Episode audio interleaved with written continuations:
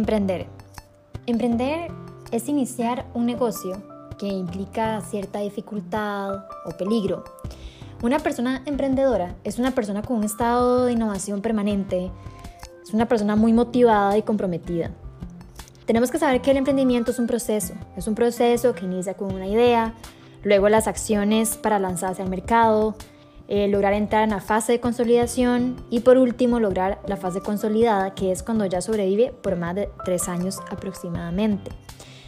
No todos los emprendimientos son exitosos, ¿verdad? Y con relación a esto, y si hablamos de una perspectiva de género, es común, lastimosamente, comprobar ciertas condiciones de desventaja para las mujeres.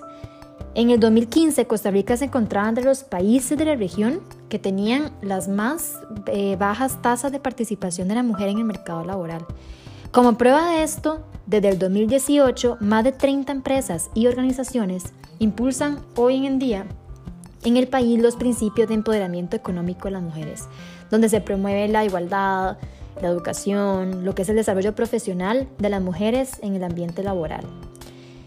En base a los indicadores sobre empleo y desempleo por el Instituto Nacional de Estadísticas, confirman que las condiciones del mercado laboral son desfavorables para las mujeres, ¿verdad? La tasa de desempleo para los hombres en el 2011 fue de 6% y el de las mujeres fue un 10,3%.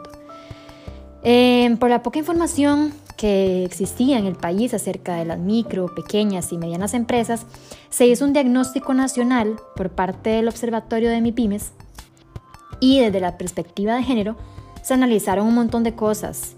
Se aplicaron 1.167 entrevistas a MIPIMES, ¿verdad? Es una encuesta que tiene un nivel de confianza del 95%, en la cual se tomaron características eh, generales como lo que es el origen de la empresa, capacitación, ventas, trámites, sostenibilidad, etc.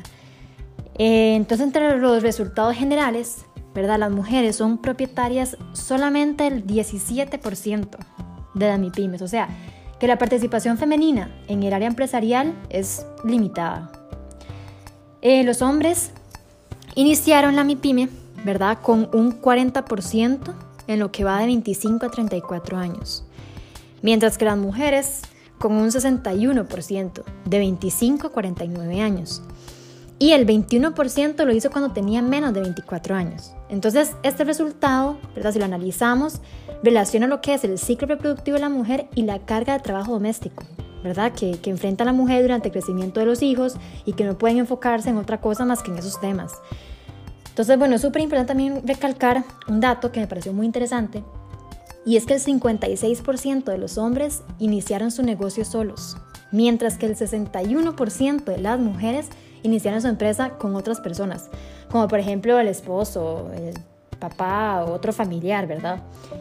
Entonces, bueno, este resultado refleja la realidad de las mujeres y es que no tienen el capital suficiente para poder iniciar sus empresas, ¿verdad? Y se puede concluir que las mujeres en relación con los hombres, ¿verdad? si comparamos, tienen menos experiencia al emprender un negocio, ¿verdad? porque ocupan el apoyo de otras personas.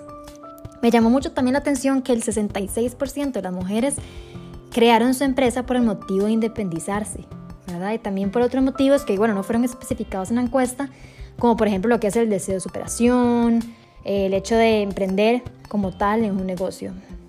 Eh, bueno, pero esta, esta encuesta, ¿verdad? Todos esos datos se hicieron en el 2011. Entonces se volvió a hacer un pequeño estudio en el 2018 a 386 empresas del país.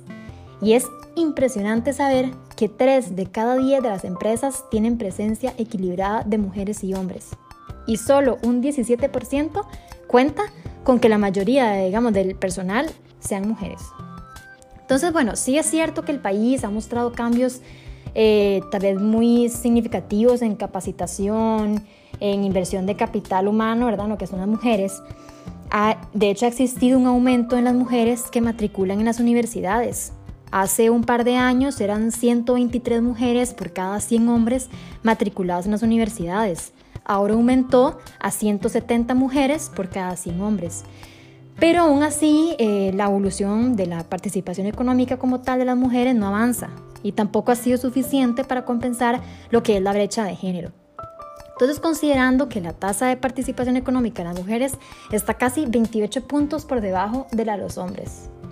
Y no se sabían que en el 2017 cerca de un millón de mujeres en edad productiva no trabajaba de manera remunerada. O sea, que si estas mujeres hubieran ingresado en el mercado laboral, la participación aumentaría en un rango de 25 a 30 puntos porcentuales. La pobreza se reduciría del 20 al 11% y el PIB aumentaría en un 0.5%. Entonces, bueno, desde el punto de vista, ¿verdad? Lo que es la empresarialidad femenina, se afirma que en Costa Rica queda un amplio margen para mejorar. Las empresas sí siento que deberían de tomar medidas más oportunas, como lo que es capacitar la dirección y el área de recursos humanos, ¿verdad? Lo que es eh, la materia de diversidad, de igualdad de género, también fomentar mayor participación de las mujeres en lo que son las tomas de decisiones.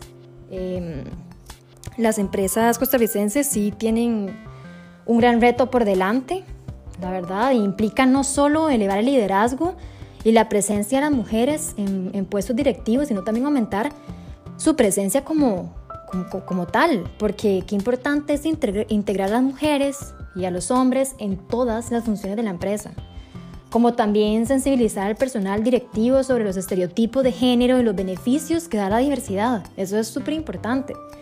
Y aunque igual nosotras hemos logrado contribuir por un mundo mejor y que somos conscientes de las acciones que aún están pendientes, yo quería motivarlas a que sigan creando, a que sigan realizando y luchando por alcanzar cada objetivo como emprendedora, porque no todo es malo.